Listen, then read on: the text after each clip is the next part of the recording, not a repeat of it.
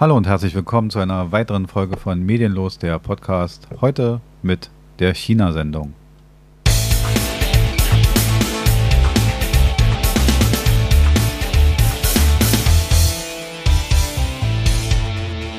Ja, hallo. Wir sind Medienlos, der Podcast. Wir, das heißt, mir gegenüber sitzt der wunderbare Marc Domagalla, der Mann, der sich schon wieder langsam an alle Sachen erinnern kann. Wer die letzte Folge hört, weiß, wovon ich rede. Sehr schön, ja.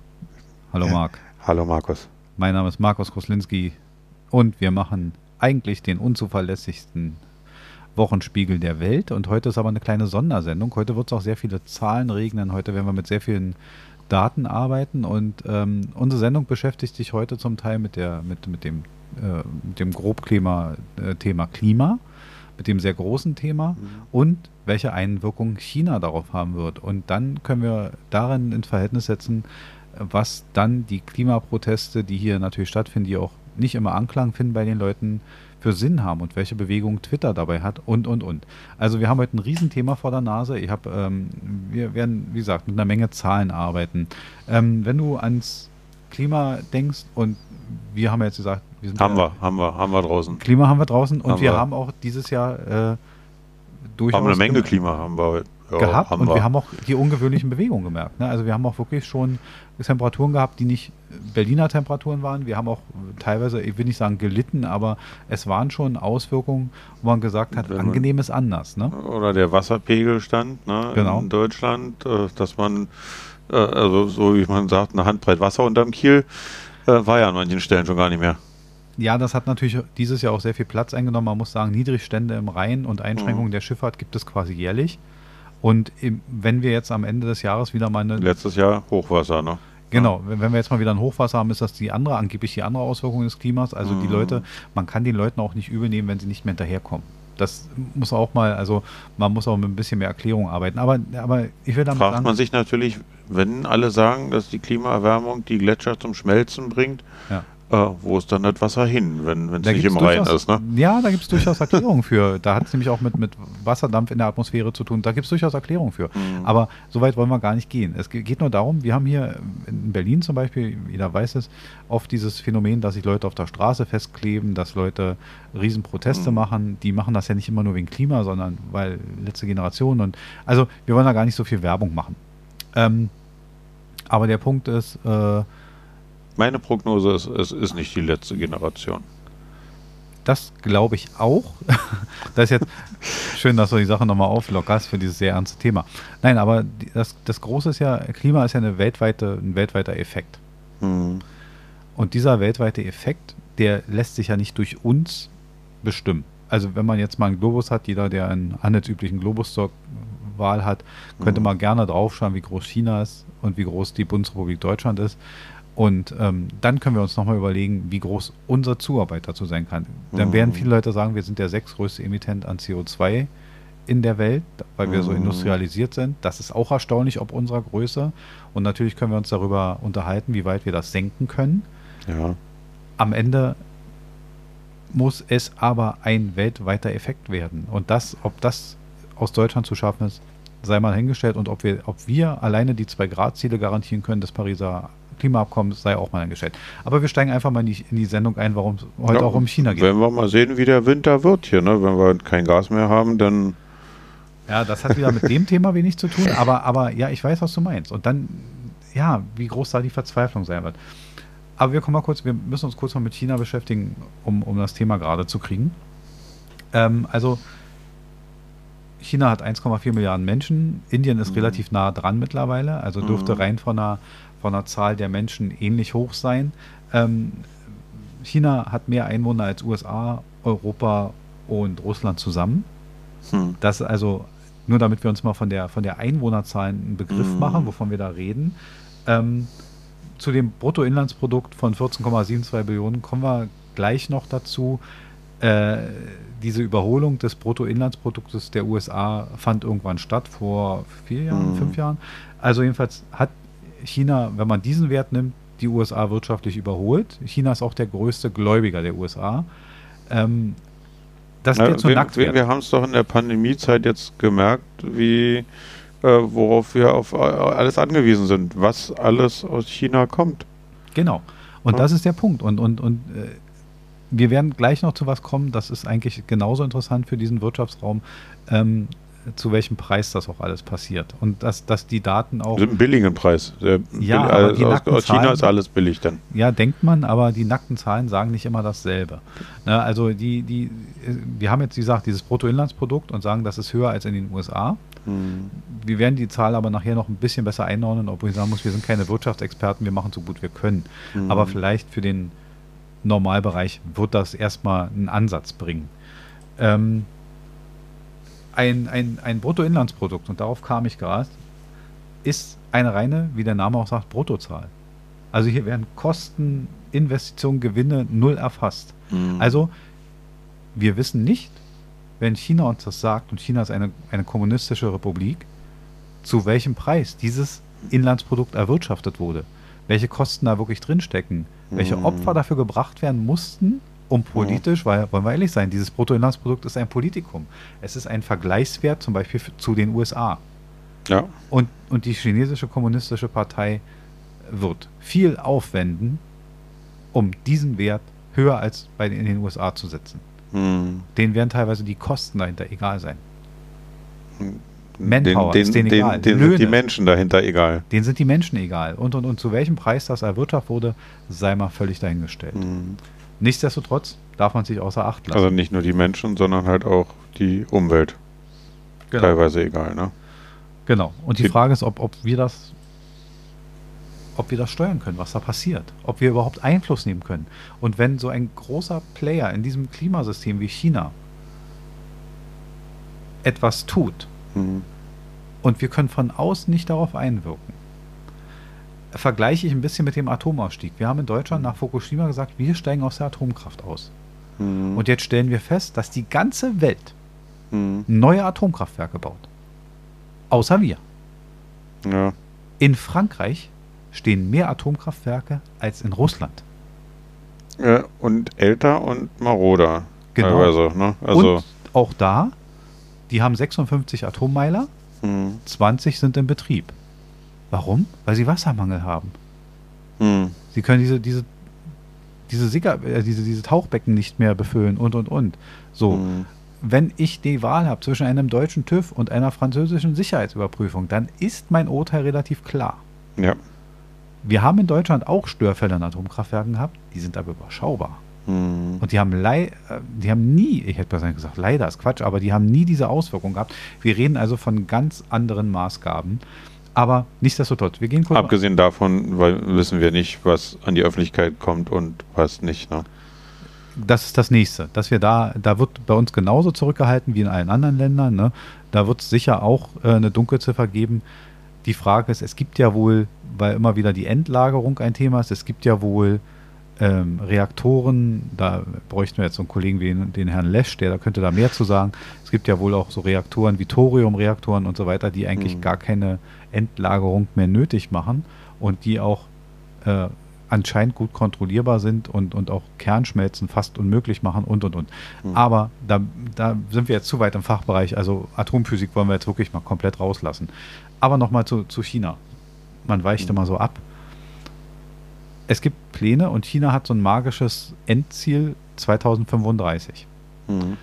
China möchte bis 2035 gewisse Ziele erreichen. Und da habe ich ein paar von aufgeschrieben. Aber wie viele sind davon Klimaziele? Und da kommen wir jetzt drauf zu. Und das, und das wird sehr interessant. Nur mal so. Also, ich hatte letztens mit einem Bekannten gesprochen, der sagte, naja, aber wenn die das überhaupt alles, alles dann so verwirklichen. Und sage ich, und wenn sie die Hälfte verwirklichen, Hm. was denn dann? Das reicht doch schon.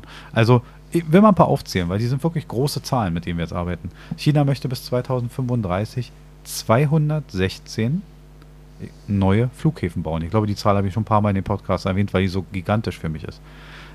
Ich, ich, ich denke mal an unseren BR, also das ist eigentlich völlig illusorisch, zwei Flughäfen gleichzeitig zu bauen, oder? Für die nicht. Für die nicht, nein. Für die nicht. Die, die Nein, nein. bauen so ein Ding relativ schnell. Jetzt brauche ich ja nicht mal sagen, der Flughafen ist eins. Und jetzt werden, werden, würden andere sagen, naja gut, der Flugverkehr macht weltweit 2% des CO2s aus. Der ist jetzt wirklich nicht tragend. Mhm. Wenn wir aber 216 Flughäfen bauen, Hm. dann brauchen diese 216 Flughäfen auch eine Energieversorgung. Ja. Die brauchen Beton. Und Beton und Energieversorgung. Und die Chinesen arbeiten wenig mit AKWs, sie arbeiten gerne mit Kohlekraftwerken. Mhm. Wenn für diese Menge an, an neuen Gebäuden Mhm. Beton und Kohlekraftwerke gebaut werden, da kommen wir auch noch nachher zu auf die Zahlen, Mhm. ähm, dann haben wir auch einen Klimaeffekt und der wird nicht unerheblich sein. Ja, Aber klar, nur nochmal, ja. 216 neue Flughäfen. Sie wollen am Ende auf 450 Flughäfen kommen in diesem Land. 450 Flughäfen.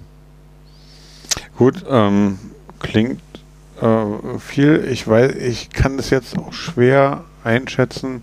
Wie gesagt, äh, im Verhältnis. Wir reden von Flughäfen mindestens so groß wie der BR. Mindestens. Ja, ja, äh, richtig, aber so, wenn man die flächenmäßig das Land natürlich auch betrachtet, ähm, ist es natürlich anders äh, als in Deutschland, ne, wo äh, ja, wir, wir sind ein Dorf dagegen, ne?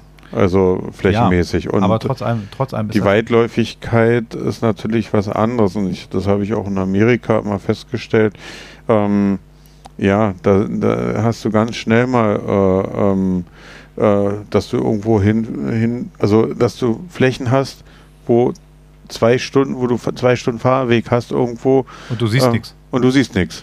Na, das ist ja in, P- Wo aber Leute dann irgendwo mal wohnen. Also Ja, es ist also trotzdem natürlich. dünn besiedelt, aber ja, natürlich sind 1000 Kilometer in China kein Maß. ja, ja, Ja. Das ist für Deutschland einmal durch die Republik und das aber für, für, für China kein Ja. Maß. Das, wei das weiß ich. Aber wir kommen mal weiter. Die wollen hochgradig die Kohlekraft ausbauen. Hm, Auch ein Klimaeffekt. ja. So. Ähm, sie sind aber auch der größte Ausbauer der erneuerbaren Energien. Äh, Zu welchem Preis? Kommen wir später zu. dann meinst du auch so jetzt so Solaranlagen? Solar- und Windkraft. Ja, dafür haben wir in Deutschland keine Produzenten mehr, ne, weil es alles in China billiger produziert wurde. Ja, aber ich meine die Diskrepanz. Auf der Ja. einen Seite sind sie ein ganz schöner Verursacher von CO2-Emittent und Emittenz, und, äh, aber auf der anderen Seite sind sie auch in den erneuerbaren Energien weit drin. Hm. Wie gesagt, zu welchem Preis kommen wir auch noch zu? Ein bisschen, da haben wir noch ein bisschen Thema dran. So. Ähm, und nebenher, weil sie gerade mal ein bisschen Zeit haben, möchten sie eine Raumstation bauen. Hm. Also ein bisschen so wie die ISS, aber wie der Chinese so ist, natürlich größer. Hm. So. Also, das sind Ziele, die sie erstmal bis 2035 haben. Hm. Und wenn man das chinesische System kennt, wir haben in China ist der, der Präsident gar nicht so wichtig. Also Xi Jinping ist zwar der Präsident, Hm. das ist aber gar nicht das Wichtige. Da könnte sonst wer sitzen. Wichtig ist, wer ist der Vorsitzende der chinesischen kommunistischen Partei? Der ist der wahre Machthaber im Land. Das ist Mhm. er auch. Ja, also da, Mhm. Ja, es gibt da meistens so eine Personalunion, aber ich sage mal so, man kann relativ schnell den Präsidentenwechsel voraussehen, wenn er mal irgendwann nicht mehr der Vorsitzende der chinesischen kommunistischen Mhm. Partei ist. Dann ist er quasi entmachtet. Dann Aber ist interessant finde ich auch, wenn man da diese Bilder sieht von diesem riesen Gebäude, also Riesensaal, wo äh, dann das ganze Parlament da, da ich weiß nicht, wie viel, wie viele Leute passen da rein. Äh, ich habe keine Ahnung, wie viele da sitzen. Aber es sind immer alle Plätze ausgefüllt. Ja, das ist. Also das ist anders als bei uns im. Bundestag. Ja, das ist in Nordkorea auch so, weil du erschossen wirst, wenn du da nicht sitzt. Ja, Also da gibt es auch keine Entschuldigung, ich habe eine Erkältung und so, das halt nicht. Nee. Aber, also wichtig ist, wie gesagt, die haben diese riesigen Pläne Hm. und die werden alle Effekte haben. Und ich frage mich natürlich, ähm, ähm, äh, diese ganzen Gebäude, die Flughäfen und alles, haben auch im Betrieb ja einen Klimaeffekt. Also wenn sie da sind, allein die Tatsache, dass sie Mhm. da sind, dass sich Menschen dahin bewegen müssen, da wegbewegen müssen, Flugzeuge dahin bewegen müssen, Hm. das hat einen Effekt. Und die Energie und alles so. Und da wird, da mache ich ehrlich gesagt der Klimabewegung einen kleinen Vorwurf zu sagen, ja ihr bösen Autofahrer, ihr seid der Wahre. Und ich denke, nein, Hm. die Industrie ist der Wahre. Und, da haben sie recht, zum Beispiel Viehhaltung Die Ist- Kühe. ist ein großer CO2-Emittent. Also im Grunde, wenn ich ein Steak weniger esse, ist der Klimaeffekt höher, als wenn ich mit meinem Auto fahre. Äh, Der Klimaeffekt ist dann in unserem Fall noch höher, wenn wir weniger Bohnen essen. Das ist, ja, aber eigentlich nicht bei uns. Okay. Geben wir den Kühen die Bohnen? Ja. Ja. Aber, aber nein, aber der, der Punkt ist, weißt du, es gibt so, so, so große Angriffsziele Ja. Und man macht sich an sowas fest und macht daraus eine riesen ideologische Diskussion. Hm. Die Ideologie ist ja das Interessante. ja. Und warum diskutieren die, äh, demonstrieren die nicht gegen die chinesischen Pläne? Weil, weil sie sie nicht kennen? Hm. Ich hab's, hab's äh, geguckt. Peking-Daxing, ein Flughafen, Hm. hat mehr Start- und Landebahnen als Österreich. Ja, ja. Als ein ganzes Land. Ja. Das ist ein Flughafen. ja, ja. Wir kennen von den 216 Flughäfen die Größe noch gar nicht. Klingt eigentlich eher so wie so ein Vorort von München, ne? Dachsing, Garching. Ja, Ja, also kennen wir noch. München, Dachsing. Genau. Aber ja, und der Punkt ist, äh, wir kennen das alles, diese ganzen Aus, diese Größenausweitungen noch nicht. Mhm. Und ob sie überhaupt sinnig sind, wissen wir auch nicht, weil wir wissen aus China auch, dass China auch mal schnell eine ganze Stadt als Geisterstadt da in die Landschaft klotzt. mhm. Die hauen gerne mal für 10 Millionen dann eine Stadt hin Mhm. und kein Mensch wohnt da. Ja, aber sie äh, sind da auch sehr flexibel und wenn sie einen neuen Staudamm bauen, dann äh, quartieren sie mal eben äh, die Leute, die im Bereich des Stausees dann sind, äh, um. Also so, ein- so, ein, auch so ein. Bauer mit seinem Vieh, dem wird dann halt mal gesagt, ab nächste Woche wohnst du im sechsten Stock in einer Ja. Neubauwohnung. Genau. Und auf diese Geschichte kommen wir auch noch in Bezug auf was anderes. Aber interessant. So. Ähm, und jetzt kommen wir nämlich schon dazu, zu diesem Thema. Es gibt, also es gibt Bauprojekte, die sind ja schon so ein bisschen fortgeschritten. China verfügt über 30.000 Kilometer Hochgeschwindigkeitsbahnnetz. Ja, Weißt du, über wie viel wir verfügen? Äh, 2000 Kilometer. 2000 würde ich gerade so So, sagen. um die ja. 2400 Kilometer. Ja, Ja. ja. Daran bauen wir seit über 30 Jahren rum. Und dann ist noch der Unterschied, dieses Hochgeschwindigkeitsnetz in, äh, in China ist wirklich ein reines Hochgeschwindigkeitsnetz. Das heißt, die Züge, die halten auch nicht nochmal An jeder Milchkanne. Äh, genau, also konsequenterweise müsste es bei uns so sein, dass eigentlich mit dem Hochgeschwindigkeitsnetz äh, mit einer reinen Strecke von meinetwegen Berlin, Hamburg, München, äh, Frankfurt Frank-. Frankfurt, äh, also äh, die, die, die zehn größten Städte sozusagen, Hm. äh, die strategisch günstig so äh, liegen, Stuttgart so noch ganz unten, äh, dann damit verknüpft werden und eine eigene Strecke wäre und nicht über die gleiche Strecke holpern müssten, der wo der IC, der, EC oder mal ein Güterzug rüberhoppelt. Ne? genau. Also äh, ist ja schön, dass, dass wir Hochgeschwindigkeitszüge haben. Äh, so ein ICE könnte vielleicht 400 fahren. Hm. Äh, letztendlich haben sie eine Höchstgeschwindigkeit im Personennahverkehr, äh, also im Ver äh, Personenverkehr von vielleicht 250 Hm. und selbst die erreichen sie nur in, in wenigen Fällen. Ne? Genau. Also Und jetzt dazu, diese 30.000 Kilometer, die China gebaut hat, die haben sie seit 2007 gebaut. hm, Die sind nicht ewig dabei. Ich meine, wir sind Bundeswehrzeit, da waren wir 93, da waren die ICE-Strecken das erste Mal freigegeben worden und und und. hm, So, also wir, die sind von der Zeit deutlich voraus dem ganzen Thema. Ne? ja, die, haben, haben- die haben auch sowas wie ein Transrapid. So. Sie haben die längste äh, Überwasserteilhängebrücke der Welt gebaut mit über Mhm. 30 Kilometern Länge. So, auch natürlich klimatechnisch, der Beton, der da reingegangen ist. Also eigentlich aus dem, das sind alles so Prestigegeschichten, Hm, die natürlich Nebeneffekte haben. Auf der anderen Mhm. Seite haben sie unseren Transrapid auch aufgebaut, den wir als unwertig empfunden haben, den haben die schön hingebaut. Das Ding Ja. feuert da mit 400 km/h durch, durch die Pampa. Ja. So. Und warum haben wir ihn nicht gebaut? Weil während einer Testfahrt ein Zug auf einen, auf einen äh, Absperrpoller gerauscht ist und es da Todesopfer gab. Das ist doch kein Grund, etwas nicht zu bauen. Also nicht jetzt, verstehe mich nicht falsch, die Ja, Todesopfer ja. sind schlimm. ja, Ja, und der Unfall ist schlimm, aber es war eine menschliche Planungspanne, kein technischer Defekt. ja, also wenn es danach geht, dürfte es keine Autos mehr hier geben. Nein, äh, kein Haus gebaut werden, weil es Ah. gibt immer mal Bauunfälle und und und. Also Ja. dann müsste man ja alles zurückfahren. Aber jedenfalls, Tatsache ist eins, wir müssen uns über eins klar sein und deswegen die Geschichte mit dem Hochgeschwindigkeitsnetz. Hm, Die ist natürlich anders gelaufen als hier. Die Chinesen kennen gar keine Planfeststellungsverfahren. Bei den Chinesen, also es gab mal eine, eine Feier, ich glaube zur Doch, da gibt es einen Plan und der steht dann fest. Der steht dann fest, genau. Genau, die definieren das nur anders. Es gab mal eine Feier zur Jahrtausendwende und da haben sich Bahnchefs, Hm, zur, die wollten in drei oder vier Zeitzonen, also die wollten in einem äh, zum Jahr- Jahrtausendwechsel viermal Silvester feiern. Also die sind so Mhm. rumgereist, dass sie immer dann wieder dem, dem, dem, dem Ja. Jahreszeitpunkt hinterher. Und unter anderem war eine der, der, der Stationen war in China. Mhm. Ich glaube sogar Peking. Ähm, und da lernten sie einen Herrn Wu kennen. Und Herr Wu hat nur eine Aufgabe. Herr Wu fährt durch, die, durch das Land der, der neuen Ausbaustrecke entlang und sagt den Leuten, dass sie jetzt umziehen. hm, Also der geht zu ganzen Hochbau Hochhausblöcken, klingelt an den Türen und sagt, übrigens, morgen Ihre neue Adresse da und da. Mhm. Also nicht morgen, aber dann und dann, da und da. Ja, Haben Sie eine Ersatzwohnung? Aber nicht mit zweiwöchiger Einspruchsfrist und ähm mit gar keiner Einspruchsfrist. Ja. Die Leute müssen einfach umziehen. Und dann fällt dieser Hochhauskanister in sich zusammen und dann ist da eine Schnellstrecke. Mhm. Und die Bahnbeauftragten, die haben sich alle einen Herrn Wu gewünscht.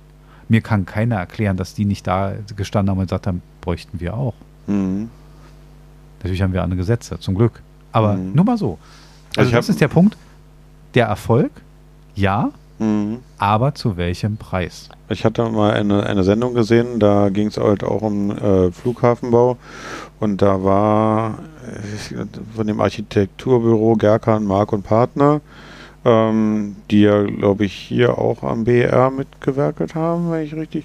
Also auf jeden Fall in unserem Olympiastadion äh, haben sie äh, mitgewerkelt und ähm, haben, glaube ich, in, an irgendeinem Flughafen in China äh, den, den in kürzester Zeit mitgeplant und äh, hochgefahren. Ne? Wo, wo, also der BR wurde schon lange gebaut, war noch lange nicht fertig und die haben zwischendrin mal eben so einen Flughafen gebaut, der viermal so groß ist. Hm. Und äh, da hatte der äh, Architekt dann halt auch irgendwann gesagt, ja, äh, diese ganzen Verfahren, die hier eingeleitet werden, dieses ganze, der ganze Schriftkram und diese ganze Büroschimmel, äh, die äh, Bürosachen, die alle lange aufhalten, die ganzen Amtsverfahren und so. Äh, das, damit musste er sich da überhaupt nicht rumscheren. Ähm, ist das jetzt gut oder schlecht? Er hat, er hat selber, er hat selber angedeutet, ähm, dass, äh, dass er es nicht hinterfragt hat, so weiter, weil ähm, wenn nicht er, dann hat es jemand anders gemacht. Mhm. Ähm, für ihn ist es natürlich eine einfache Arbeit, äh, Arbeitsumfeld, ne? als wenn du. Das ist der Punkt. Aus der Einseitigkeit des Ausführenden, ja. ne? aus seiner, Einsichtigkeit, aus seiner Einseitigkeit, ist das wahrscheinlich eine tolle Sache. Der Punkt ist, am Ende stehen da Menschen hinter, mhm. die umziehen müssen, die zwangsumgesiedelt werden, die ja. natürlich eine gewisse Form von Leid erfahren, was in unserem Rechtssystem zum Glück nicht vorgesehen ist. Mhm. Manchmal etwas, also manchmal, obwohl ich sagen muss, die Einspruchsmöglichkeiten äh, immer mit dem umsehen. Ich meine, wir haben für den Braunkohleabbau auch ganze Dörfer aus wenn da der ja, Riesenbagger ja, Das also gab es auch. Also wir sind da auch nicht, wenn es mal um, um ein Interesse geht, auch nicht immer so weit davon weg, aber mhm. halt mit weniger Zwang. Das passiert mhm. auf einer mhm. anderen Ebene.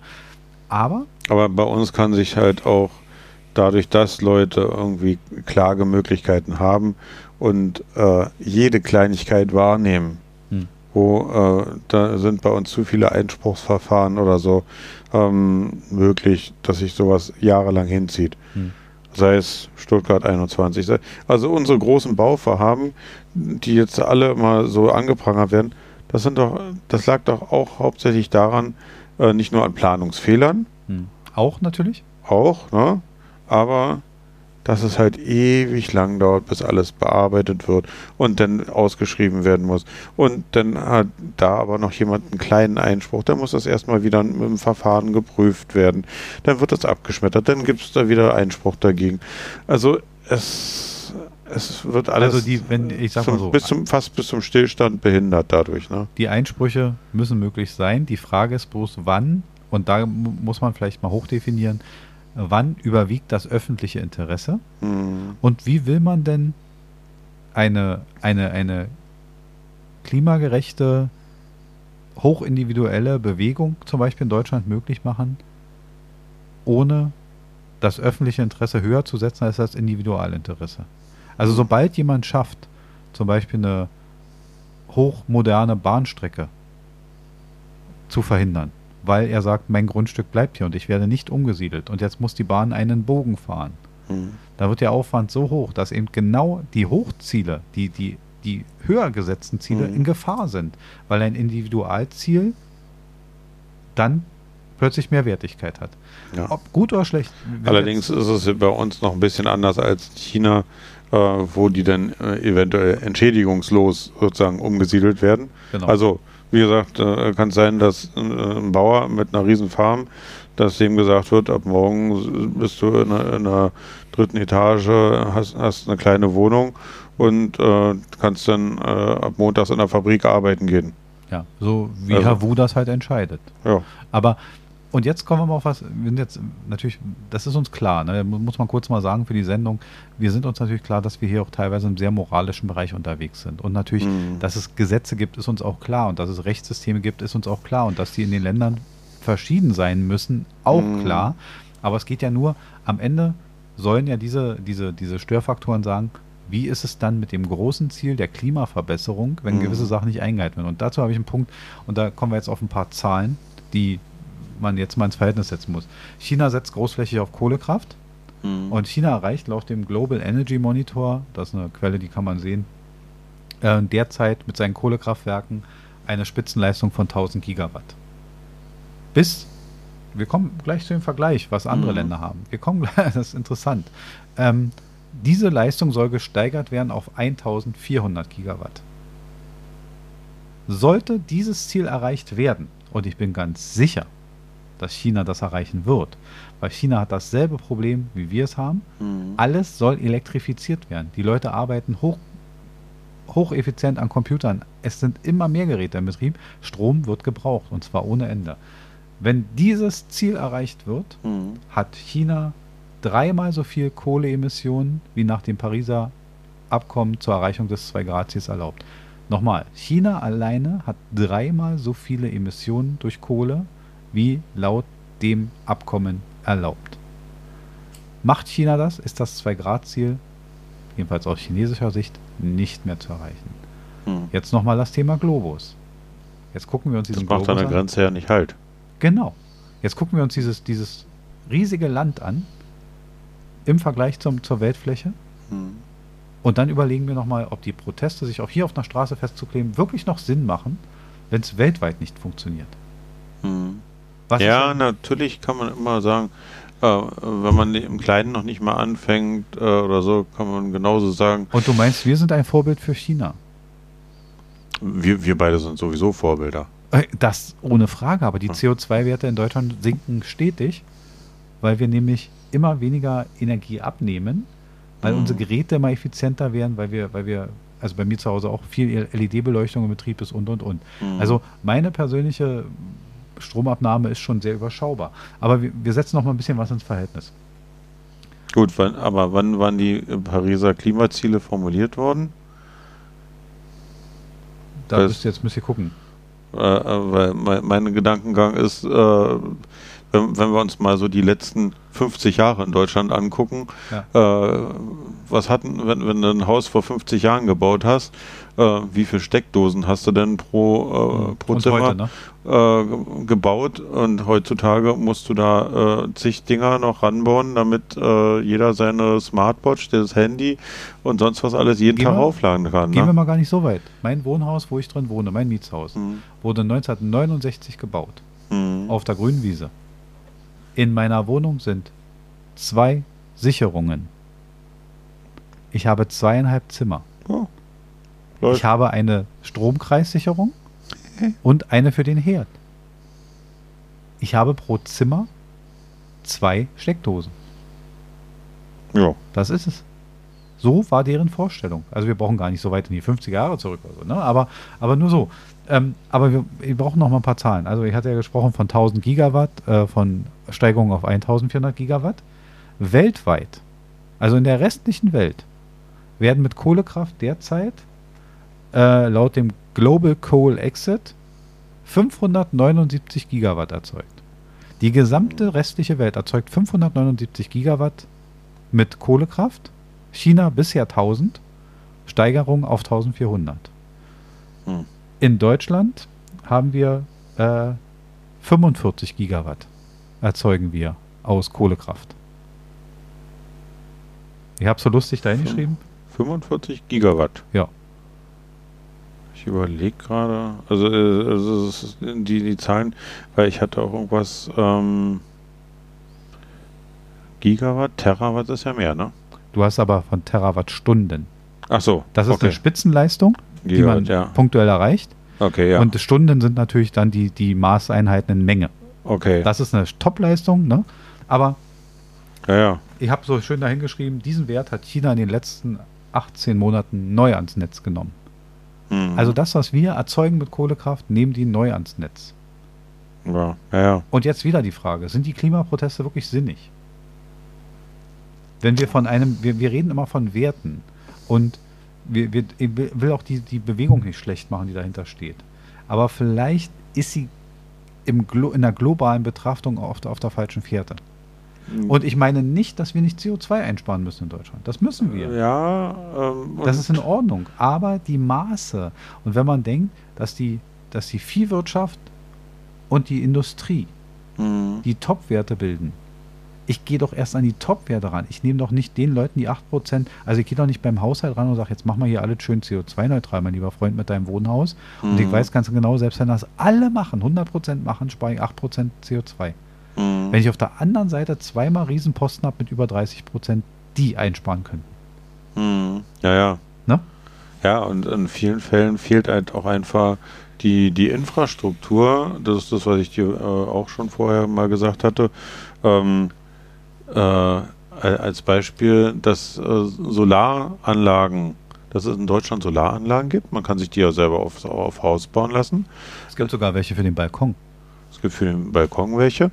Ähm, aber es gibt natürlich auch jetzt die Bestrebung, Flachdächer äh, großflächig mit äh, Solaranlagen auszustatten. Dass man eventuell auch äh, Wohnungsbaugesellschaften dazu verpflichten will, äh, solche Sachen aufzustellen und so. Und da hatte ich letztens im Bayerischen Rundfunk einen äh, Fernsehbeitrag gesehen, den fand ich auch sehr interessant und ähm, da wurde von einem Landwirt äh, auch berichtet, der auf seinem großen Dach äh, eine Anlage hat installieren lassen. Ähm, die Solaranlagen, wenn man eine Solaranlage auf dem äh, Dach hat, das, äh, die Energie wird ja eingespeist. Also es ist ja nicht so, dass das, wenn ich mir eine Solaranlage hier äh, aufs Dach setze, dass, dass ich das selber normalerweise verbrauche.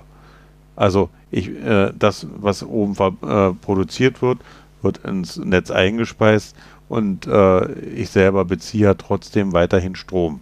Ich kriege dafür eine Vergütung. Es gibt Stromspeichereinrichtungen. Also es geht doch, du kannst das auch über Ja. eine Zwischenbatterie, die wird, ist nicht mal sinnvoll, aber es gibt die Möglichkeit. Genau, ne? Also, aber es, in den meisten Fällen äh, wird es nicht gemacht. So.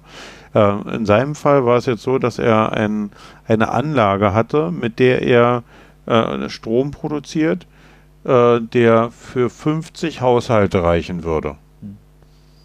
Seine Anlage war jetzt in diesem Jahr, haben sie gesagt, im Jahr 2022 allein 150 Tage vom Netz genommen worden, weil die Stadtwerke gesagt haben, das, was er einspeist, halten die Leitungen gar nicht aus.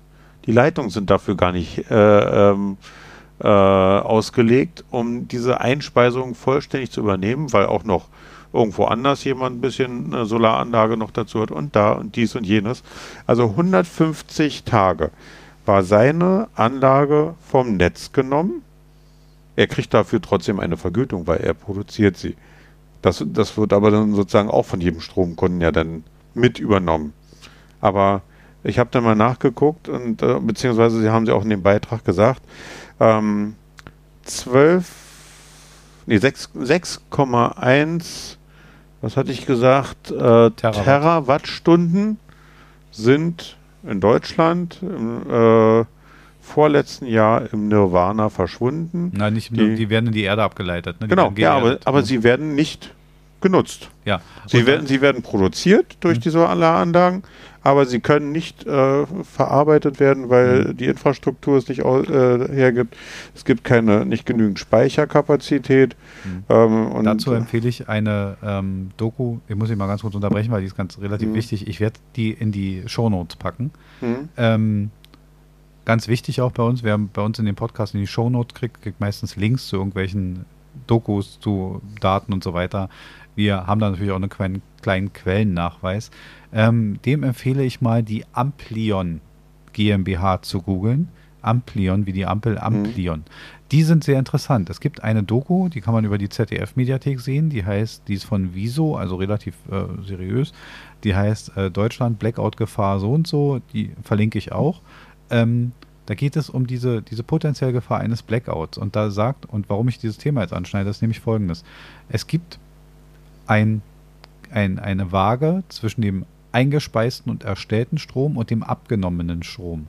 Und nur wenn sich diese beiden mit geringen Toleranzen Werte die Waage halten, mhm. haben wir eine Netz, Frequenz von 50 Hertz. Mhm. Sobald diese beiden, also sobald entweder viel zu viel eingespeist wird oder sobald viel zu viel abgenommen wird, schwankt diese Netzfrequenz und viele Geräte würden das erstmal nicht aushalten mhm. und es gäbe Probleme mit der Stromversorgung, Abschaltung von Kraftwerken und und und. Diese Amplion GmbH ist weder Stromerzeuger noch Stromabnehmer. Sie sind nur dazu da, zu steuern zwischen den Stromanbietern und den Abnehmern, dieses Gleichgewicht zu halten. Mhm. So, und jetzt haben wir nämlich genau dieses Problem eine, eine, eine, eine hochgroßflächige Erzeugung von Strom ist keine Problemlösung, mhm. wenn sie nicht zur richtigen Zeit erzeugt wird, wenn sie nicht abgenommen mhm. wird zu der Zeit und, und, und. Da haben wir ein Problem. Problem ist nämlich, wir haben Spitzenzeiten, mhm. wo diese Strommengen gebraucht werden und wir haben aber auch Zeiten, wo gar nicht viel gebraucht wird. Wir haben auch Zeiten, Jahreszeiten, wo nicht viel gebraucht wird. Und wir haben sogar, und dieser Begriff wird da in dieser Doku genannt, es gibt sogar sogenannte Dunkelflauten. Diese Dunkelflaute bedeutet, es gibt weder Licht für die Photovoltaik noch Wind für die Windkraftanlagen. Jetzt werden mhm. die Leute aus dem Fenster gucken und sagen, und wann soll das mal gewesen sein? Ganz einfach, das gibt es oft vor. Da gibt es sogar Statistiken drüber. Von mhm. 2015 bis 2020 gab es acht Phasen in Deutschland, wo mehr jeweils, mhm. mehr als 200 Stunden Dunkelflaute waren. Das heißt 200 Stunden Delta, wo kein Strom über Wind oder Solar erzeugt werden konnte. Mhm. Das sind Zeiten, wo Strom irgendwo herkommen muss, weil alle arbeiten in der Zeit. Mhm. Ja, ja. Und nur mal so, was hat die Schwankungen, die es jetzt schon gibt, ne? mhm. ne? die sich im Mikrobereich bewegen, die wir nicht wahrnehmen als Normalbürger. Mhm. Unser Fernseher geht davon nicht aus, unser Radio schwankt nicht, kein Licht flackert, gar nichts. Es gibt eine Produktion in, oh, ich habe es vergessen, ich was Falsches sage, sage ich nicht. Also es gibt eine, eine Fabrik, mhm. ja, die stellt hochspezialisierte Supraleiter her, also Kupferkabel mit geringstem Toleranz, was Leitungswiderstand betrifft und und und. Mhm. Gibt es eine Schwankung im Prozentbereich einstellig mhm. in der Stromversorgung während der Produktion, muss die Produktion für drei Tage angehalten werden, alle Maschinen müssen gereinigt werden, alle Maschinen müssen neu, neu kalibriert werden der Ausfall in diesen drei Tagen ist ein sechsstelliger Eurobetrag. Mhm. Das sind Schwankungen, die wir heute schon haben. Die sind alltäglich, die gibt es schon. Mhm. Ohne Blackout, ohne alles. Passiert mhm. alles schon. Und weißt du, für, für was diese Kabel gebraucht werden? Ja. Für die erneuerbaren Energien. Mhm. Sie sind Kabel ja, ja. für die Offshore-Windkraftanlagen, ja. die irgendwo im Wasser stehen, weil wenn man nämlich auf dem Weg durch den Leitungswiderstand Strom verliert, den man mhm. erzeugt, dann hat man Verluste. Man möchte möglichst nichts verlieren auf dem Weg. Und mhm. dann hat man, aber man hat jetzt schon Probleme, so viel Strom zu liefern, dass das hergestellt werden kann. Wie widersinnig ist das denn? Mhm. So, also ich will kurz mal sagen, wir haben schon bei allem, was wir, was wir probieren, ähm, es gibt schon jetzt Probleme. Mhm. Man redet immer von 50 Prozent, die die erneuerbaren Energien heute liefern. Mhm das stimmt nicht so ganz, wenn man die Zahlen bereinigt. Das sind sehr geschönte Zahlen. Diese Doku redet darüber, ich wollte es nochmal einwerfen, mhm. aber das ist zu dem Thema, ähm, wenn man, also die, die, Stromerzeugung wird noch ein großes Problem werden. Mhm. Ein Beispiel noch ganz kurz, bevor wir wieder ins alte Thema einsteigen. Man hat mal darüber nachgedacht, weil wir jetzt alle so lustig aus der Atomkraft aussteigen, weil wir alle sagen, ja, alles viel zu gefährlich und wir machen, jetzt können wir nicht mal mehr Gas verstromen, obwohl wir, seit uns der Russe den Gashahn abdreht, ich sag's jetzt mal so platt, mhm. wir mehr Gas verstromen als vorher. Warum wir, wo wir kein Gas mehr geliefert kriegen, mehr damit machen als vorher, sei jetzt auch mal dahingestellt. Ja. Aber wir haben nur mal einen Bereich, warum, wenn die Chemieindustrie in Deutschland statt Gas Strom verwenden muss. Mhm. Das ist nur ein Industriezweig mhm. dann braucht, müssten wir über, über Stromerzeugung doppelt so viel Energie erzeugen, mhm. wie heute in ganz Deutschland hergestellt wird. Oh. Nur für diesen einen Industriezweig. Mhm. Wir sind noch nicht bei der Autoindustrie, bei der Lebensmittelindustrie. Noch kein Homeoffice hat einen, hat einen Rechner angeschmissen und, und, und. Mhm. Wo sollen denn diese gigantischen Strommengen herkommen?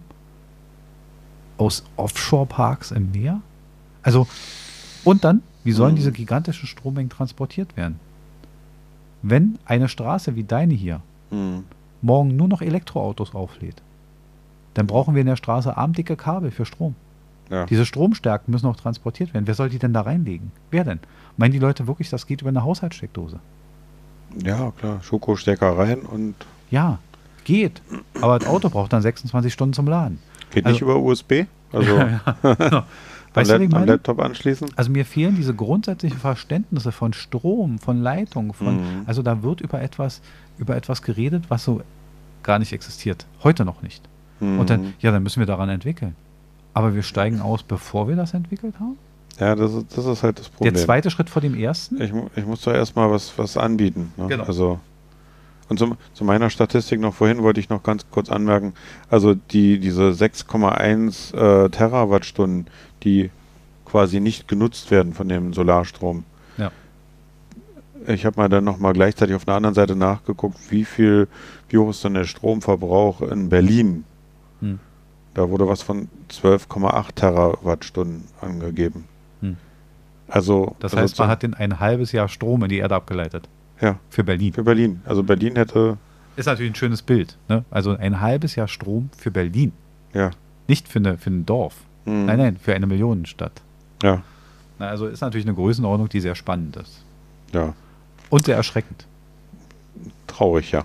Und traurig, ja. Schrei erschreckend traurig, wir haben jetzt alle zusammen. Alle Emotionen in, einem, in einer Zahl. Aber jetzt gebe ich dir noch eine Zahl. Schöne Überleitung übrigens. Der Überleitungsweltmeister ist wieder da. Ja. Ich lese dir mal Zahlen vor, die sich jährlich verändert haben. Und du vermutest mal bitte, was das sein könnte. Die Jahreszahlen. ja, auf. okay. Also von 2016 ab, ja, entwickelt sich eine Zahl. 2016 594, dann nächstes Jahr 647, dann mal kurz senken 620, dann um einsteigend 621 und dann geht's los.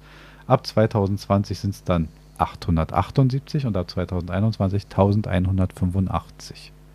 Also ich sag dir schon mal, es sind nicht die Steigerungsraten, die sich auf meinem Lohnzettel zeigen. Äh, Also ist nicht dein, dein Bruttogehalt sozusagen. nee, okay, also dafür, das wäre jetzt auch, da habe ich ein bisschen, bisschen weniger. Aber ich meine, die Steigerungsraten allein schon, Ja? ähm, die spiegeln sich bei mir da auch nicht so nieder. Ich sag mal, es sind Menschen. Es sind Menschen. Mhm. Ui, Was könnten diese Menschen haben? Corona.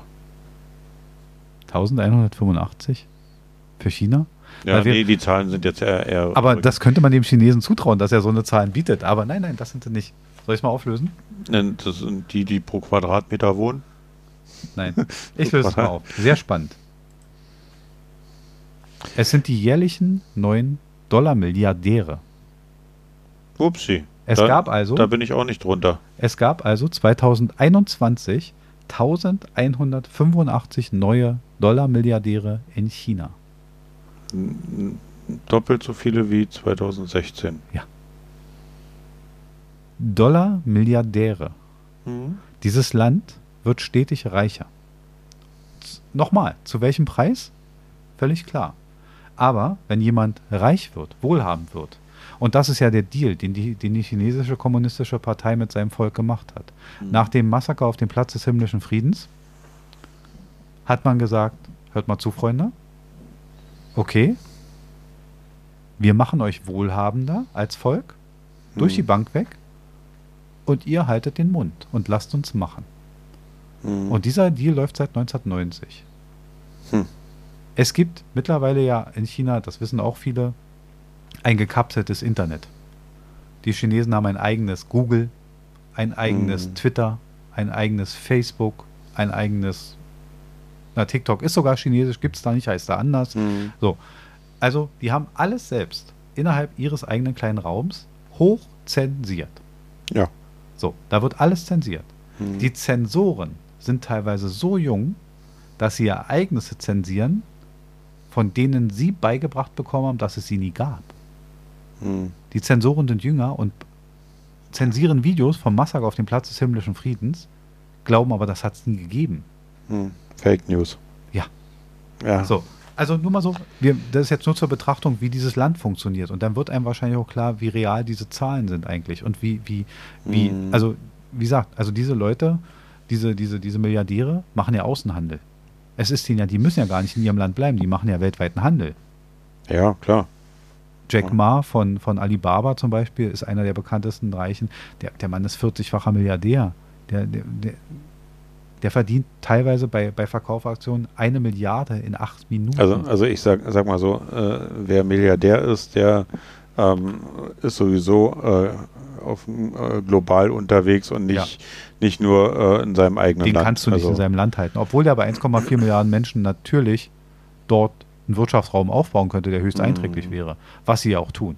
Aber der Punkt ist halt, das sind die Dollarmittel. Und du kannst auch von Menschen, die, die stetig wohlhabender wären, nicht erwarten, dass sie nicht mal ein Flugzeug besteigen, dass sie sich kein Auto kaufen. Meinen die mhm. Leute wirklich, die, die Chinesen, die jetzt stetig wohlhabender wären, die ein armes Volk waren früher, mhm. dass die nicht mehr, die sitzen nicht mehr im Reisfeld, wie wir uns das vorstellen. Nein, die, mhm. die, die, die wollen sich ein großes Haus bauen. Die wollen ein großes Auto fahren. Ja, klar. Und das nimmt auch alles am Klima teil. Mhm. Das ist auch alles eine Bewegung. Erstaunlich, oder? Von den Zahlen her? Ja, ja, ja, ja. Also eine erstaunliche Zahl. Wachstum in China allerdings 2021 rückläufig nur noch 3%. Diese gigantischen Zahlen sind weg. Mhm. Da sind die von weg. Das ist auch alles ein bisschen rückläufig. Bruttoinlandsprodukt hatten wir mal als Zahl noch nicht genannt. 14,72 Billionen US-Dollar. Mhm. Ist gigantisch. So. Ähm, Paradox. Genau. Das Paradoxe, du hast ja schon gesagt, ist, 100 Milliarden investiert China in die erneuerbaren Energien. Mehr als jedes Land auf dieser Welt. Mhm. Also auf der einen Seite sind sie hochst, höchst fragwürdig mit ihrer Klimapolitik. Auf der anderen mhm. Seite investieren sie aber auf der anderen ganz viel. Ja, wenn's, wenn sie natürlich auch merken, dass es irgendwo Einsparpotenzial ist, also da ist dann auch Marktwirtschaft, ne? Na, selbstverständlich. Die Frage ist, wo landen diese und zu welchem Preis ist das? Wird wirklich erneuerbare Energie aufgebaut oder wird es nur ein neuer Verkaufspunkt? Wird nur entwickelt, damit man irgendwann mit guten Produkten am, am Weltmarkt ja, ist? Ja, aber so, sowas wie Windkraft, das, das, das ist genauso wie mit den Flughäfen, was wir gesagt haben. Ähm, bei uns wird dann halt diskutiert, wie weit darf so eine Windkraftanlage stehen, hm. äh, von, entfernt vom, äh, vom Haus. Ne? Das interessiert die null. Das interessiert die nicht. Also wenn sie da 20 um dein eigenes Einfamilienhaus rumbauen, äh, dann stehen die da. Und das ist immer wieder. Man hat ein Ziel, man sieht jetzt eine Zahl, 100 Milliarden in erneuerbare Energien investiert. Da mhm. klatschen alle Umweltbeschützer vor Freude in die Hände und sagen, Mensch, ja, so muss man es machen. Mhm. Dass die vielleicht, während sie eine Solaranlage bauen, irgendwo in einen Fluss eine hochgiftige Säure kippen, weil sie sie nicht entsorgen wollen und im, mhm. im Dorf nebenan 20.000 Leute sterben. Mhm. Das interessiert, das ist da nicht so. Ja. Das ist nicht dasselbe wie bei uns. Wir, wir können nicht nackte das, Zahlen. Das kommt auch nicht in die Medien. Ohne weil die sind zensiert. Genau, ohne diese ins Verhältnis zu setzen, wird man keine vernünftige Zahlen kriegen. Aber Tatsache ist eins, wenn die Zahlen nur annähernd stimmen, mhm. dann ist das Weltklima nicht nur durch uns in Gefahr. Und dann frage ich mich, wogegen demonstrieren wir denn wirklich? Demonstrieren die gegen das Richtige? Glauben die wirklich, dass China sich von irgendeinem, das genau derselbe, wenn wir denken, China lässt sich von irgendeinem Plan abbringen, weil wir ihnen gut zureden. Also wenn ich diese Fähigkeit habe, dann möchte ich diesen guten Zuredner bitte mal in Richtung Putin. Vielleicht, da glauben ja auch viele, na, wir brauchen ja bloß Friedensverhandlungen führen. Hm. Was? Hat bisher ja gut funktioniert. Hat ja super funktioniert. Und genauso wird es hier sein. Ja. Die Chinesen werden sich von ihren großen Zielen gegenüber ihrem Volk, was ja indoktriniert ist durch die Politik der letzten Jahre, hm. nicht abbringen lassen. Warum sollten sie das tun? Nein. Und sie werden die guten Ergebnisse natürlich immer präsentieren. Und die Folgen daraus nie. Ja, ja. Ja. China möchte in den Weltraum. Ja, und da sind sie auch schon relativ weit sogar, ne? Genau. Äh, war jetzt irgendwas auf dem Mond gelandet sogar schon? Da wäre ich jetzt gar nicht raus. Ich fand es nur sehr lustig. Ich habe es gelesen. Also China mhm. plant langfristig einen Marsflug. Mhm. Da sind sie sehr, sehr dran interessiert. Das ist aber auch ein, ein 20-Jahres-Projekt, soweit ich weiß. Ähm, ja. Aber, und jetzt wird es ein bisschen lustig, die neue Rakete Langer Marsch 5 soll, ist das Hauptprojekt, soll sie dahin bringen. Langer Marsch 5, das soll das große Ding sein. Ja, das wird ein langer Marsch, ja. Ja. Gut, Richtung Mars. Mhm. Ja. Tja, Mars Entweder, macht mobil. entweder langer Marsch oder man ist am Arsch. Also irgendwas Mhm. kommt davon immer als erstes. Oh Mann, jetzt hauen wir aber hier ein paar Sachen raus. Ja, ja aber, aber Also- sind Weltraumprogramme immer tragend? Also wir haben ja auch mit der NASA natürlich, die, die USA haben ja auch viel im Weltraum gemacht. Ja. Die, die Europa durch die ESA, ne? Ähm, Aber äh, man muss, äh, da denken viele nicht an, also das sind irgendwie getrennte Sachen. Also diese Faszination Raumfahrt und dass sowas möglich ist. Hm. Also viele, so wie Fliegen ist ja schon mal, äh, dass ein Flugzeug überhaupt abheben kann. So ein tonnenschweres Teil, äh, Metall, äh, das da durch die Lüfte fliegt und Menschen transportiert. Und dann halt noch so weit weg um in unendliche Weiten vorzustoßen. obwohl das ja auch mit Ja. heute noch wissenschaftlich wie technisch hochkomplex ist. Ja. Also wir sind da noch nicht wie, also man denkt beim Fliegen ja auch auf der, okay, das ist mittlerweile wie eine Busfahrt. Ähm, da sind wir im Weltraum noch lange nicht dran. Es Nee, ist ein ganz schönes, eine ganz schöne Hausnummer, eine Rakete starten zu lassen und die da durch den Weltraumschrott durchzumanövrieren. Also man Mhm. muss wirklich einen Zeitpunkt errechnen, wann da wirklich ein Korridor frei ist, weil mittlerweile, keine, keine Ahnung, alleine Mhm. 200 tote Satelliten um diese Erde kreisen, die mit einer riesigen Geschwindigkeit nicht in so eine Rakete einschlagen dürfen. Ja, und anfangs haben sie Sachen nochmal extra gesprengt. Ähm, jetzt wäre es vielleicht besser gewesen, dass sie die nicht gesprengt hätten, sondern im Ganzen äh, irgendwie äh, einfangen könnten. Jetzt haben sie die gesprengten Sachen, die in Millionen kleiner äh, Wurfgeschosse sozusagen umherirren. Ne? Aber warum glaubst du, möchte China unbedingt in den Weltraum? Meinst du, das ist ein, ist ein Ding, damit die, damit die kommunistische Partei sagen kann, schaut mal, wir können's? Das, das zählt immer dazu. Also in China ist es halt auch bei jedem wichtig gewesen, dass er seinen Staudamm gebaut hat. Ne? Also Staudämme, da sind die Chinesen auch Weltmeister. Ähm, auch kostet es, was es wolle. Ne? Hm. Umwelt, Menschen und sonst was alles, kein, keine Rücksichtnahme. Und Prestige und Ehre ist in China wichtig. Deswegen war übrigens auch Kohl sehr erfolgreich. Also deswegen hat, waren die ersten Außenhandelsgeschäfte mit China so erfolgreich, weil es so ein großer, kräftiger Mann war. Hm. Ähm, die hatten wahrscheinlich schon Angst, der tritt in der Sumo-Liga an oder so, aber, aber das Mhm. war denen dieses große und das war auch einer der Gründe, warum Schäuble nie hätte, hätte Bundeskanzler werden können, weil man gesagt Mhm. hat, wir können da keinen Mann im Rollstuhl rüberschicken. Hm. Egal, ob man jetzt sagt, das wäre Behindertenbashing gewesen. Nein, das interessiert aber in dieser Ebene nicht mehr. Hm. Das sehen die asiatischen Völker ein bisschen anders.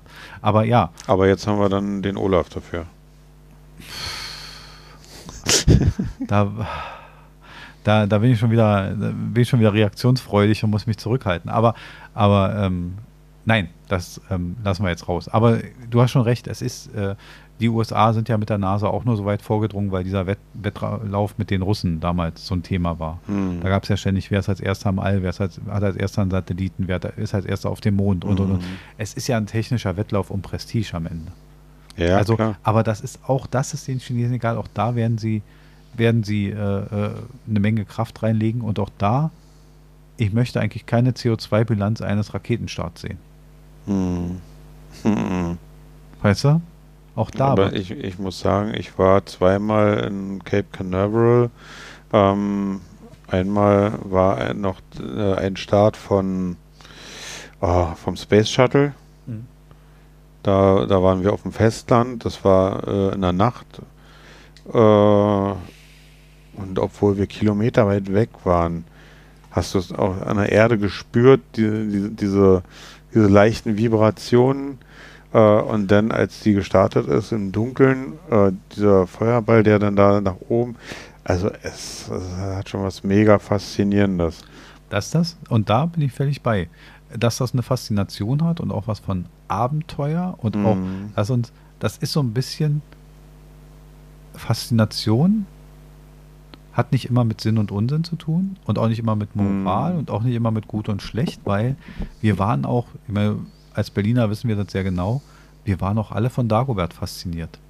Das ist ein Ja. komischer Überschwenk, aber am, am Grunde war das ein Krimineller. Ja, ja, ja. Aber trotzdem hat die, die Schleue, die dahinter stand, oder die, die Umstände, die er, die er erzeugt hat, uns fasziniert. Ja, ja. Also Faszination ist nochmal ein ganz eigenes Thema. Ja, Äh, also in, insofern kann ich auch jedem nur sagen, also so mal nach Cape Canaveral, wenn man da in Amerika ist, äh, und da, da sind auch einige dieser Raketen und sowas ausgestellt, diese Raketenstufen und Hm. äh, ein wunderbares äh, Besucherzentrum wo man sich darüber informieren kann.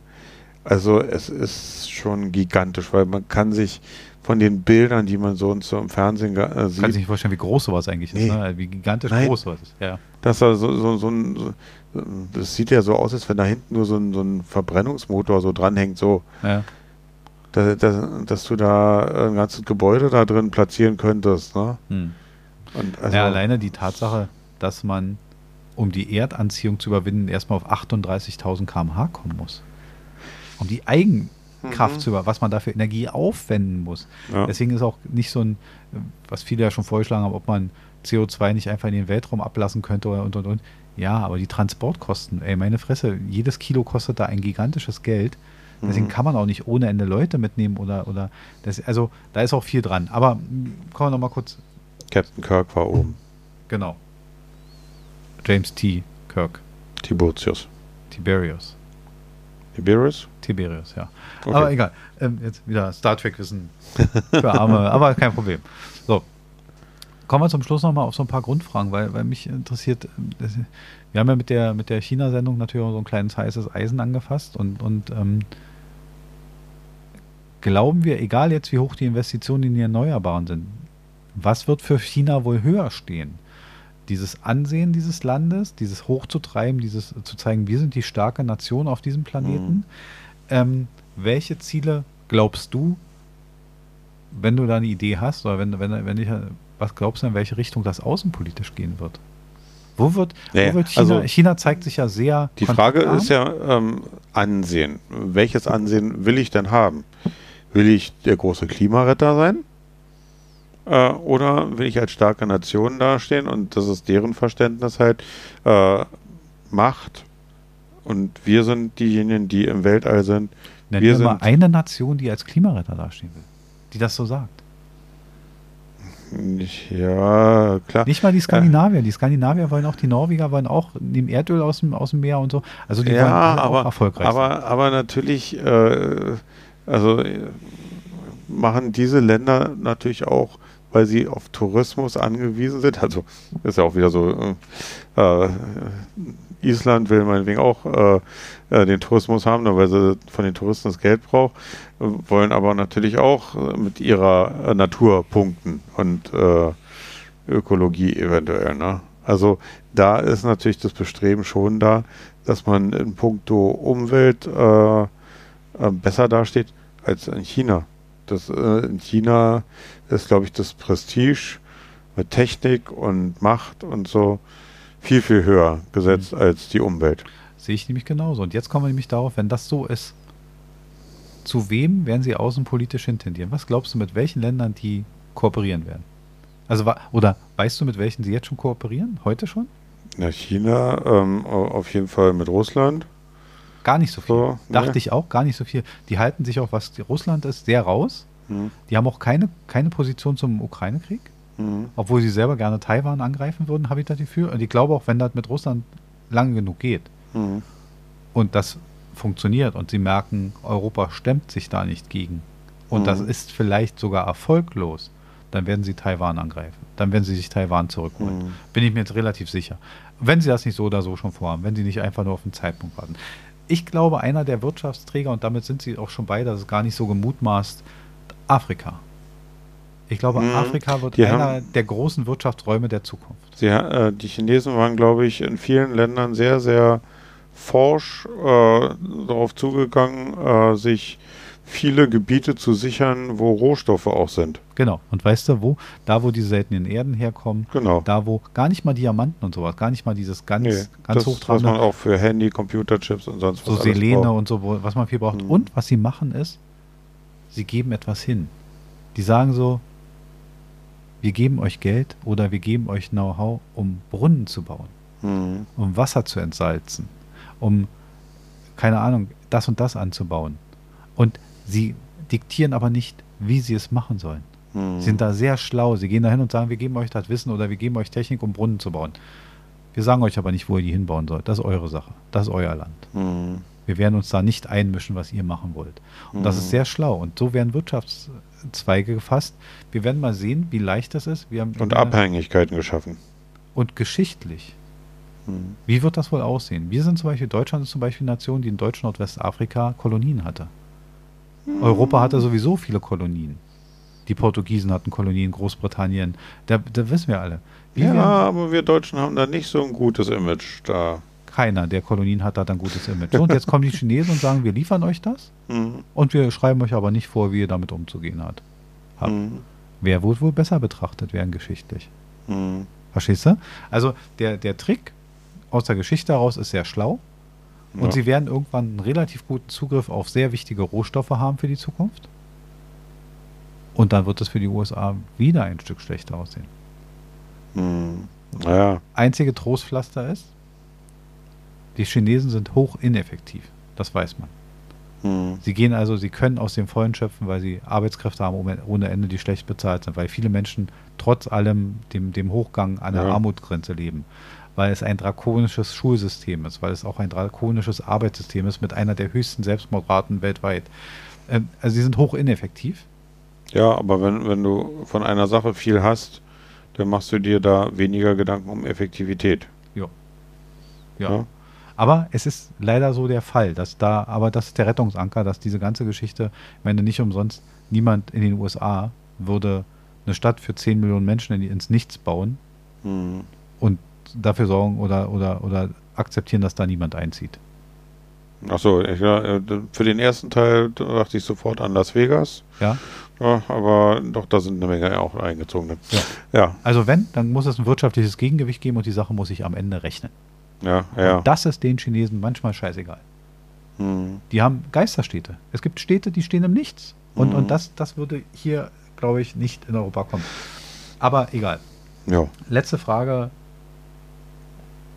Glauben wir jedenfalls. Äh, warum bezieht die Volksrepublik China keine Position zum Ukraine-Krieg? Naja, sie beziehen so ein bisschen Position dafür und sie suchen sich halt das Beste aus allen Sachen raus mhm. äh, und warten quasi ab, wie es ausgeht. Äh, also einerseits, wenn sie sich äh, gegen den Ukraine-Krieg äh, entschließen würden, dann würden sie sich ja quasi fast mit uns, den Amerikanern, verbünden. das ist, das ist ja eigentlich auch nicht deren Interesse, ne? Also siehst du die Chinesen als große Schweiz? Ein sehr großes, neutrales Land, aber eigentlich nicht. So neutral sind die gar nicht, aber, aber die, die lassen dich bloß nicht in die Falle locken. Ja.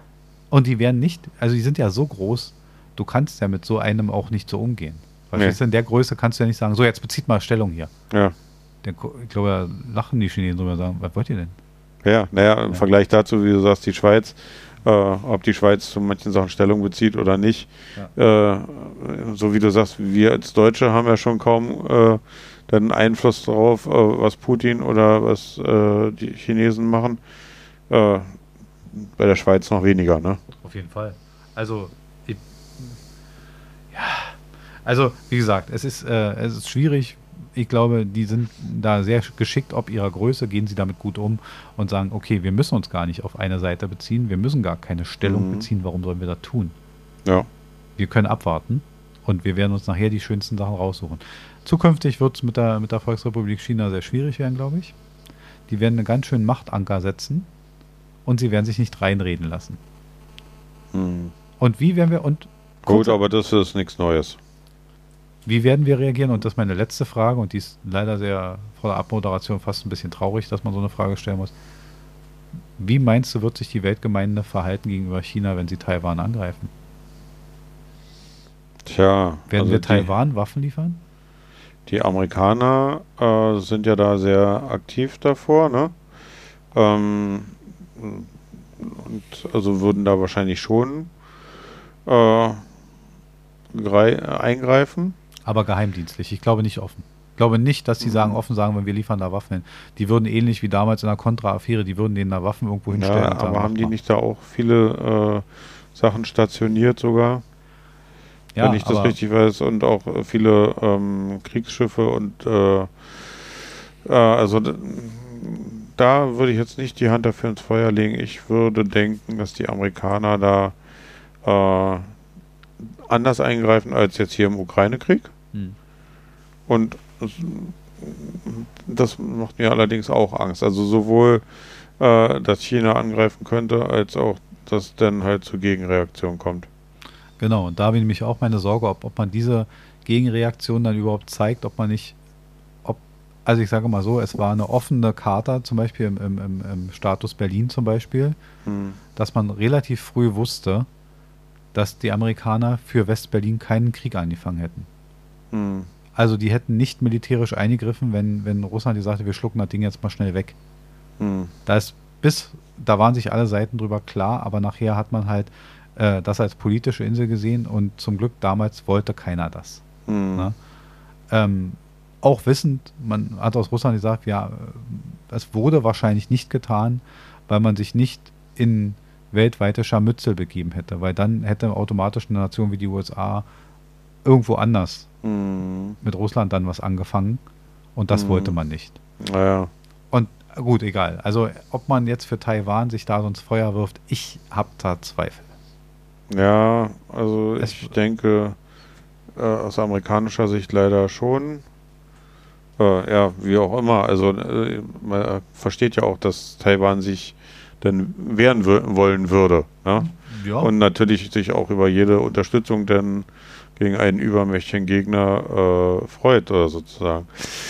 Ähm, allerdings diese ganzen Entwicklungen äh, sind schon sehr erschreckend und hätt- hättest du mich vor ein paar Jahren gefragt, äh, hätte ich das, was momentan so ist, nicht für Möglichkeiten. Ich auch nicht. Also ihr hättet auch, wie gesagt, klar, wir haben Entschuldigung, wir haben seit 2014 die, die, den Ukraine-Konflikt. Ja, aber dass es sich das- in einen so heißen Krieg ausartet, habe ich Ja. auch nicht gesehen, trotz aller Bekundungen, die Putin immer gemacht hat. Und deswegen tue ich mich bei der Geschichte China-Taiwan auch relativ schwer, ehrlich Ja, also mit, mit der Ukraine, da, ähm, weil du sagst 2014, da hatte ich immer nur so den Eindruck, okay, das war so, so eine Prestige-Sache, die Krim, äh, äh, das, äh, ob man es du versteht oder nicht, äh, dass wenn man sich in einen Russen hineinversetzt, dass der sagt, äh, äh, das ist aber eigentlich russisch und die Ukrainer sagen, nee, das ist äh, ukrainisch und ähm, ja, das, das lässt sich, glaube ich, nicht einfach aufdröseln. Nee, nee. Und von daher dachte ich eigentlich, dass es nur um, um dieses Sahnestückchen geht und ähm, nicht darum, dass die, die Russen sozusagen die gesamte Ukraine Hm. irgendwie unter Kontrolle bringen wollen. Das glaube ich auch bis heute nicht. Aber das, ist eine Mhm. andere, das wäre eine eigene Sendung, da würden wir jetzt zu weit abschweifen. Hm. Ja. Ich habe meinen Stoff durch. Ähm, Jo, hast du noch abschließende Meinungen, Worte, bevor wir abmoderieren? tja, Frieden ist eine schöne Sache. Wäre wär besser, äh, dass manchmal manche Leute jetzt mal ein bisschen zur Vernunft kommen. Ist, äh, kann ich wenig hinzufügen. Das waren wir mit der China-Sendung. Ich habe es immer noch keinen Titel parat. Ich habe so überlegt, ob, ob äh, sind alle Klimaproteste sinnvoll, wenn China seine Pläne verwirklicht oder so. Das wäre ein sehr langer Titel. Ich Mhm. muss mir noch einen Titel ausdenken. Den habe ich bis jetzt noch gar nicht. Ich danke dir. Es war eine sehr interessante Sendung. Wir haben an Bitte, vielen bitte. Themen, wir haben mit vielen, vielen Zahlen herumgeworfen. Wir haben äh, viel gemacht. Ich möchte jetzt aber am Ende der Sendung nicht versäumen zu sagen, wenn ihr Fragen habt, Anregungen, Kritik, meckern wollt, denkt, wir sind doof, dann schreibt doch einfach an Medienlos, der Podcast über Instagram. Ähm, wir sind da relativ offen. Da geht eigentlich alles über DMs und so weiter. Der unzuverlässigste Wochenspiegel. Der unzuverlässigste Wochenspiegel der Welt. Und da werden wir auch weiter dran anknüpfen. Ganz zum Schluss noch einen ganz lieben Gruß an eine Zuhörerin, mit der ich gestern, weil ich sie persönlich kenne, Kontakt hatte und ganz erstaunt war, dass sie jede unserer Sendungen hört, Janine. Ähm, schönen Gruß, Janine. Wir, Von mir auch. Von Okay. Marc auch unbekannterweise, siehst du. Und Ja. wir grüßen dich und hoffen, dass du uns sendungsmäßig immer gewogen bleibst. So, das war's. Wir hatten eine wunderbare Sendung. Wir moderieren ab und wir hören uns das nächste Mal mit einem neuen Thema und ich plane, versprochen, ein fröhlicheres Thema. Bis dann. Bis dann. Tschüss.